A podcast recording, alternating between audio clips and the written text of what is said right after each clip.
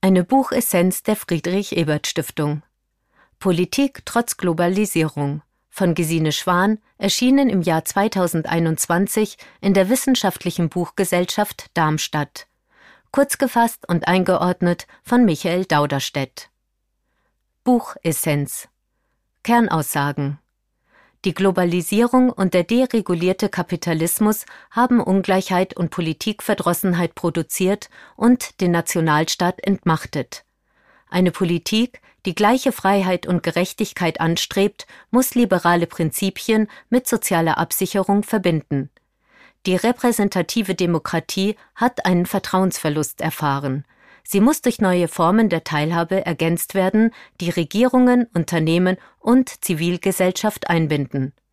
Die offene Austragung von Interessenkonflikten mit der Perspektive transparent begründeter Lösungen bietet einen Ausweg, um die Herausforderungen der Klimakrise, der globalen Migration und des beschleunigten Strukturwandels zu bewältigen. Bewertung aus Sicht der sozialen Demokratie das Buch, geschrieben von einer prominenten Sozialdemokratin, teilt die programmatischen Ziele der sozialen Demokratie Freiheit, Gerechtigkeit, Solidarität. Auf der Grundlage einer gründlichen Auseinandersetzung mit den politischen Philosophen demokratischer Herrschaft entwickelt die Autorin neue Konzepte partizipativer Politik. Ihre Hoffnung ruht auf Formaten, die unterschiedliche Interessengruppen einbinden und vor allem auf kommunaler Ebene innovative Lösungen erarbeiten. Buchautorin Professor Dr. Gesine Schwan ist Politikwissenschaftlerin und war lange Zeit Präsidentin der Europa-Universität Viadrina. Sie war Mitglied der Grundwertekommission der SPD und kandidierte für die SPD zweimal in den Wahlen für die Bundespräsidentschaft und zusammen mit Ralf Stegner 2019 für den SPD-Parteivorsitz, jeweils ohne Erfolg. Buchinhalt das Buch umfasst acht Kapitel, wobei das lange erste, ein Drittel des Gesamttextes, einen Theorieüberblick gibt, während die folgenden Kapitel die aktuelle Situation und Lösungsansätze präsentieren. Theoretische Konzeptionen von Politik das Verhältnis von individuellen und Gruppeninteressen zu gesamtgesellschaftlichen Zielen und Werten ist seit Jahrtausenden Gegenstand politischer Praxis und der theoretischen Reflexion darüber. Im antiken Athen verstand sich Politik, abgeleitet von der griechischen Polis, Stadt, als Diskurs und gleichberechtigte Beteiligung der Bürger ohne Frauen und Sklaven. In der Renaissance vertrat Machiavelli ein zynischeres Konzept von Machtpolitik, das aber Interessenkonflikte realistisch berücksichtigte und letztlich forderte, Bedingungen für aufgeklärte Mitwirkung zu schaffen. In der Neuzeit dominierten vertragstheoretische Demokratievorstellungen aus England, Hobbes, Locke, und Frankreich Montesquieu und Rousseau. Sie gingen vom Individuum und seinen Rechten aus, kamen aber zu unterschiedlichen Idealen von Politik. Während die einen die Rechte der Bürgerinnen betonten, befürchteten die anderen immerwährende Konflikte und forderten daher einen starken Staat und die Unterdrückung individueller Freiheiten. Später sah Marx die Politik nur als Überbau der Produktionsverhältnisse und Klassenkonflikte. Nach Überwindung der Klassengesellschaft würde Politik überflüssig. Anarchisten hatten ähnlich staatskritische Vorstellungen und öffneten den Weg für, auch heute noch relevante, genossenschaftliche Konzepte zur Gestaltung von Wirtschaft und Gesellschaft. Feministische Theorien und Bewegungen sahen in der stärkeren Beteiligung von Frauen einen Weg zur Reduzierung von Herrschaft. Systemtheoretische Ansätze von Luhmann trennten die Politik als eigenes System hermetisch von anderen Systemen innerhalb der Gesellschaft ab und sahen sie, wie auch andere Systeme, Wirtschaft, Wissenschaft etc., als ein separates System mit eigenen Gesetzen. Dagegen betonte Fritz Scharpf die mögliche Interaktion zwischen den Teilsystemen, die allerdings die Sprachfähigkeit von Akteuren in multiplen Systemen erforderte. Eine gänzlich andere Sichtweise vertrat Karl Schmidt, der Politik immer auf dem Raster eines Freund-Feind-Verhältnisses sah. Damit konnte er die nationalsozialistische Rassenideologie rechtfertigen. Ähnliche Vorstellungen sind heute bei rechtspopulistischen völkischen Bewegungen sichtbar. Hannah Arendt betonte dagegen die Rolle des Gesprächs und des gemeinsamen Handelns sowie des Verzeihens angesichts vergangener Verletzungen. Zentral ist für sie die Rolle der Feststellung von Tatsachen durch einen freien Diskurs. Eine Unterdrückung der Meinungsäußerung und Entlarvung von Lügen entzieht letztlich der Gesellschaft den Boden. Verführerische Irrwege Angesichts mangelhafter Ergebnisse demokratischer Politik finden viele Menschen andere Formen von Herrschaft und Entscheidungsfindung attraktiver. Auf globaler Ebene erscheint China als mögliches Vorbild. Mit seiner effizienten Parteidiktatur, die Wachstum, Sicherheit und auch eine erfolgreiche Bekämpfung der Pandemie erreicht hat. Durchregieren scheint Wege zur Bewältigung der großen Herausforderungen zu bieten, aber es hat einen hohen Preis. Intransparenz und letztlich verschleierte Ineffizienz sowie Ungerechtigkeit. Auch in Demokratien wird der Ruf nach Fachleuten und Technokraten lauter, die die komplexen Probleme besser verstehen als gewählte Politiker und sachorientierte Lösungen durchsetzen, die sonst im demokratischen Streit zerredet, verwässert und blockiert werden. So haben viele Staaten wichtige Politiken an unabhängige, demokratisch nicht kontrollierte Institutionen delegiert, zum Beispiel die Geldpolitik an Zentralbanken. In der Eurokrise wurden Schuldnerländern angeblich alternativlose Sparpolitiken aufgezwungen und deren demokratisch gewählte Organe überstimmt. Ein weiterer Weg zur Umgehung oder Entmachtung angeblich riskanter demokratischer Politik ist die Einführung von Regeln wie zum Beispiel die Schuldenbremse oder die Maastricht-Kriterien. Dies hat sich aber als wenig praktikabel erwiesen, da die Politik in Notsituationen Auswege und Ausnahmeregelungen gefunden hat. Am erfolgreichsten war der Versuch neoliberaler Denker wie Hayek oder Friedman, den Markt als die bessere Steuerungsform der Gesellschaft zu präsentieren. Der Staat sollte zurückgedrängt werden und der privatwirtschaftliche Wettbewerb effizientere Lösungen für die Erfüllung gesellschaftlicher Bedürfnisse schaffen. Diese Sicht basierte auch auf einem reduzierten Menschenbild, der Personen nur als egoistische Nutzenmaximierer sah, die am besten auf monetäre Anreize reagieren. Im Ergebnis führten 40 Jahre Marktradikalismus zu mehr Ungleichheit und Unzufriedenheit. Spätestens in der Corona-Krise wurde unabweisbar klar, wie wichtig ein handlungsfähiger Staat ist. Die liberale Demokratie in der Krise die Enttäuschung der Bürgerinnen äußerte sich in vielen westlichen Demokratien in einem Anstieg rechtspopulistischer Strömungen. Donald Trump und Viktor Orban demontierten öffentlich die Prinzipien liberaler Demokratie. Das Erstarken populistischer Parteien rückte auch traditionelle Parteien der rechten Mitte weiter nach rechts. Die globale ökonomische Liberalisierung untergrub Wohlstand und soziale Sicherheit breiter Schichten.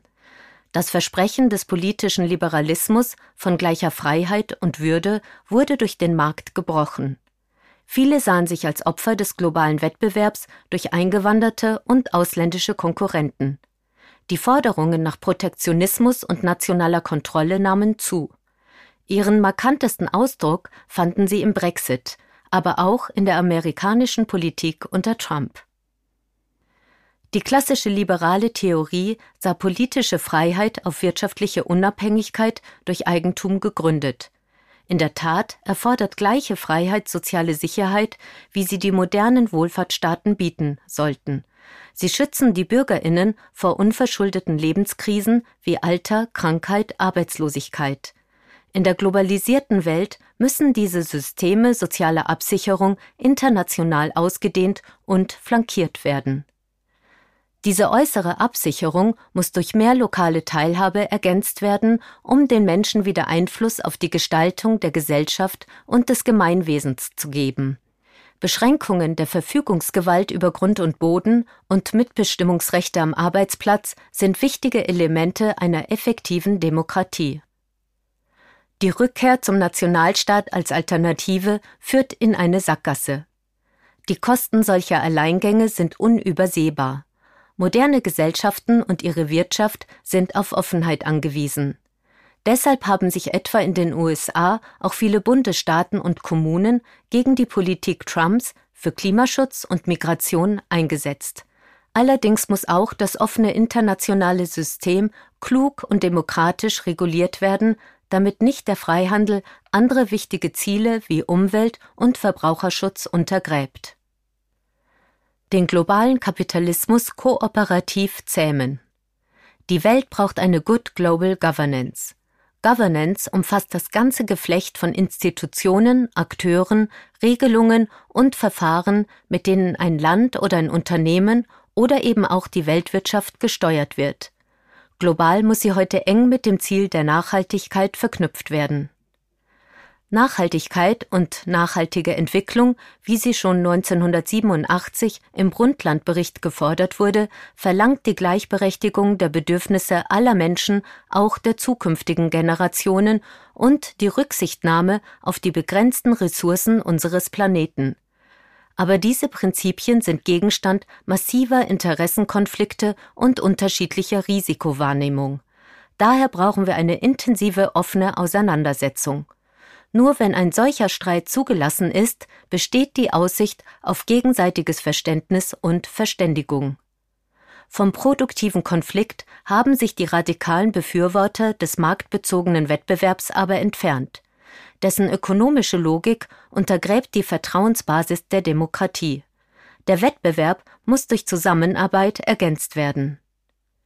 In der Nachkriegswelt sind Organisationen und Institutionen der weltwirtschaftlichen und weltpolitischen Zusammenarbeit entstanden.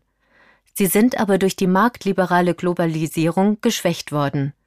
Die Kooperation der Nationalstaaten ist immer weniger in der Lage, durch kluge Rücksicht auf die Interessen und Bedürfnisse der anderen zu nachhaltigen Lösungen zu kommen.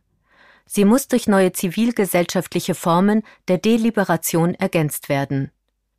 In einer antagonistischen Kooperation sollen Regierungen, Zivilgesellschaft und Unternehmen ihre Konflikte offen austragen. In der Konfrontation der Positionen und dem Zwang zur Begründung lassen sich gemeinwohlorientierte Lösungen erarbeiten. Ein Beispiel ist die Kontrolle transnationaler Lieferketten, um Umwelt und Beschäftigte zu schützen.